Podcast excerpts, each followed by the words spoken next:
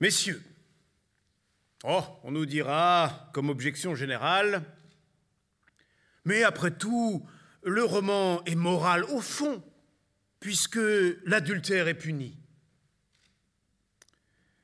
À cette objection, deux réponses. Je suppose l'œuvre morale par hypothèse. Une conclusion morale ne pourrait pas amnistier les détails lascifs qui peuvent s'y trouver. Et puis je dis, l'œuvre au fond n'est pas morale. Je dis, messieurs, que des détails lascifs ne peuvent pas être couverts par une conclusion morale. Ah, sinon, on pourrait raconter toutes les orgies imaginables, décrire toutes les turpitudes d'une femme publique, en la faisant mourir sur un grabat à l'hôpital. Il serait permis d'étudier et de montrer toutes ces poses lascives. Ce serait aller contre toutes les règles du bon sens. Ce serait placer le poison à la portée de tous et le remède à la portée d'un bien petit nombre, s'il y avait un remède. Alors qui est-ce qui lit le roman de M. Flaubert euh, Sont-ce des hommes qui s'occupent d'économie politique ou sociale? Mais non. Les pages légères de Madame Bovary tombent en des mains plus légères, dans des mains de jeunes filles, quelquefois de femmes mariées eh bien, lorsque l'imagination aura été séduite, lorsque cette séduction sera descendue jusqu'au cœur, lorsque le cœur aura parlé au sens, est-ce que vous croyez qu'un raisonnement bien froid serait bien fort contre cette séduction des sens et du sentiment? Voilà ce que je réponds à cette théorie. Voilà ma première réponse. J'en ai une seconde. Je soutiens que le roman de Madame Bovary, envisagé au point de vue philosophique, n'est point moral.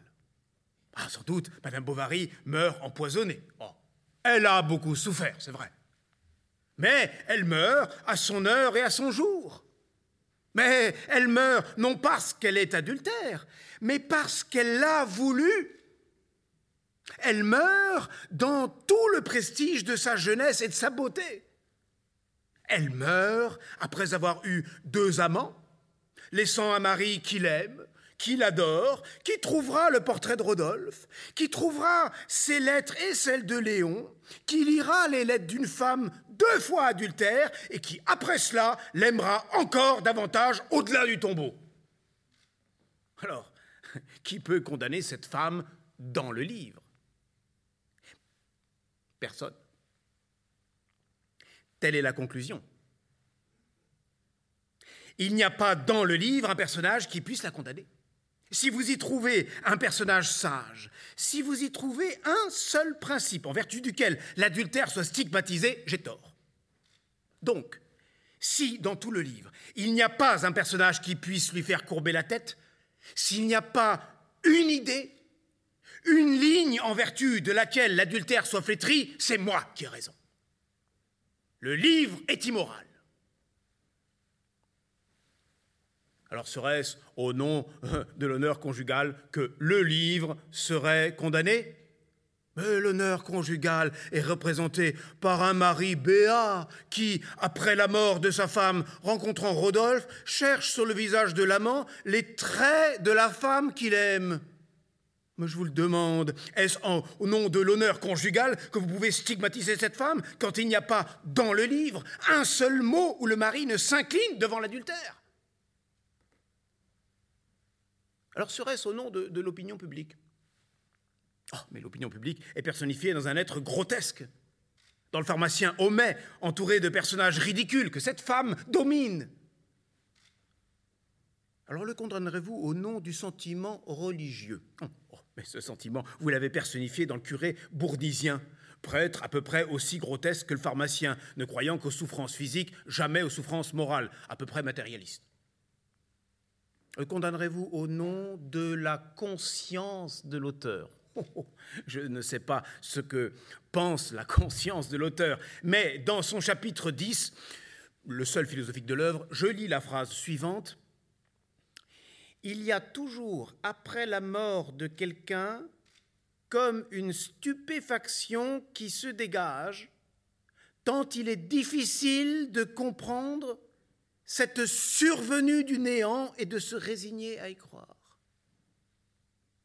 Ce n'est pas un cri d'incrédulité, mais c'est du moins un cri de scepticisme. Ah, sans doute il est difficile de le comprendre et d'y croire.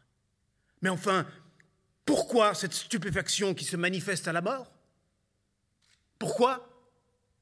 Parce que cette survenue est quelque chose qui est un mystère. Parce qu'il est difficile de le comprendre et de le juger, mais il faut s'y résigner.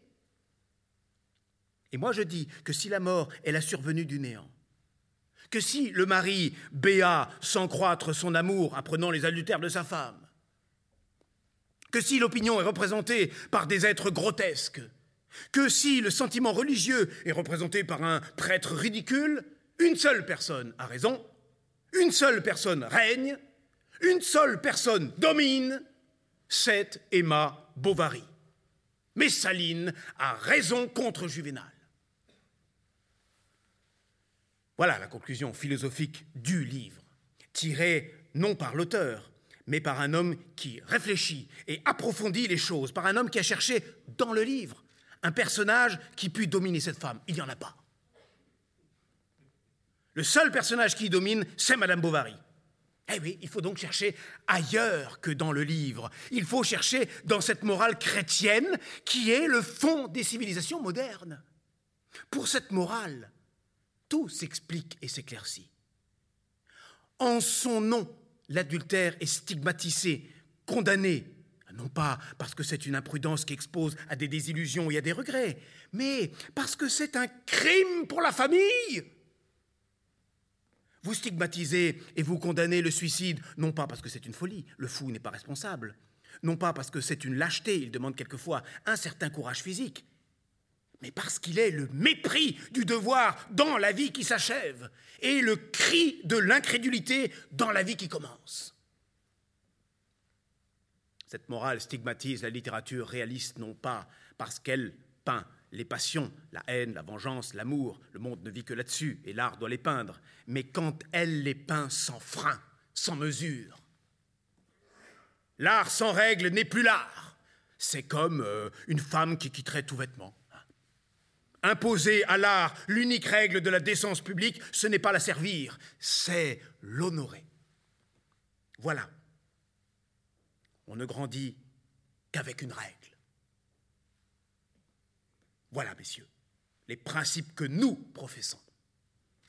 Voilà une doctrine que nous défendons avec conscience.